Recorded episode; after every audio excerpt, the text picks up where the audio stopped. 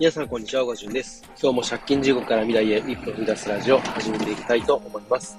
今日はですね、自分の言葉で発信する大切さということでお話をしていきたいと思います。えー、自分の言葉で発信するっていうのはどういうことかっていうとですね、えー、僕自身最近一応心がけていることではあるんですけれど、なるべくこう発信する内容に対して、えー、自分の意見を少しずつ混ぜていったりだとか、自分の体験談をえー、こう入れていったり、えー、なるべくこう自分の中から出てきた言葉を、え、使うようにしているんですね。で、え、まあ自分の内から出てきたものだったら何でもいいっていうわけではないんですけれど、もちろんこう、なんか攻撃的な内容とか、そういう誹謗中傷みたいなのは当然良くないんですけれど、なるべくですね、こう、ただ有益なことだけをつぶやくとか、えー、インスタでこうまとめてみるとかじゃなくてですね、えー、こう実際に、えー、あるこう考えとか、こう出来事、えー、もしくは事実とかに対して、こう自分のなんか思ったこととか、えー、行動したいこととか、そういうのを織り交ぜていくとですね、えー、その人のこう人間らしさというか、そのらしさ性みたいなのが出てくるんですね。で、えー、逆にこれをしないとどうなるかっていうと、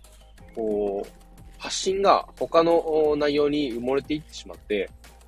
で、なかなかこう、届かない、本当に届けたい人に届かないみたいなことはやっぱ起きやすいと思います。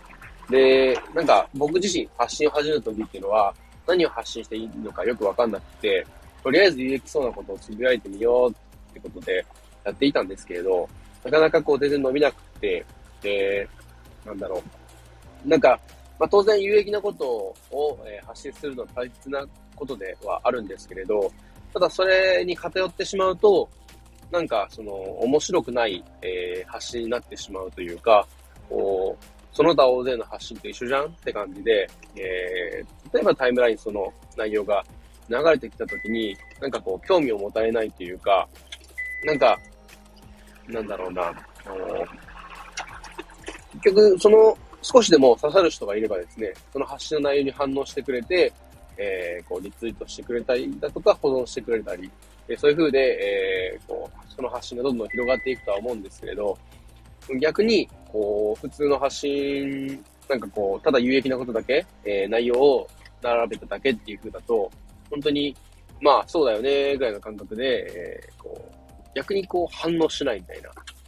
あまりにも本当に探してる、その情報を探してる人がいれば、えー、その情報に対して、こう、すごい保存しときたいとかっていう気持ちが働いて、えー、何かしらこう発信に対しての反応をしてくれる方いると思うんですけれど、そうでもない限り、こう、一般的な、えー、こう、なんか、出来事のまとめとかですね、えー、本当に出来事のまとめとかやるんだったら、えー、なるべく早く、簡潔に、で、わかりやすく伝えるってことをやれば、当然それはもう、重要あると思うんですけれど、ただ、えー、よくある内容とかをまとめるだけだったら、こう、あんまり、なんかこう、多くの人が求めるものとちょっと違うのかなっていうふうにも思います。なので、こう、やっぱり、こう、発信を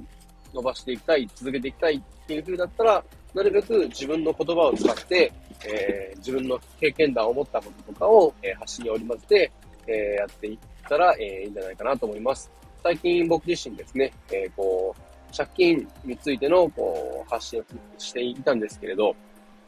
途中からですね、まあ NFT 面白そうだなってので、え NFT とか Web3 関係についての発信も増やしていきましたし、で、あとですね、最近よくいろんな、えー、Twitter スペースの方お邪魔させていただいてますけれども、その中でこう結構自分自身が反応できる部分に関してはどんどんコメントを残していたりだとかして、で、そこからこう、繋がる、なんかこう、似たような、えー、感性を持っている、こう、他の人たちと繋がったりだとかっていうのもできますし、えー、そういうのをある意味こう楽しむことができれば、こう発信自体もなんかこう、最初僕自身本当に苦しいものだったんですけど、最近本当に楽しくて、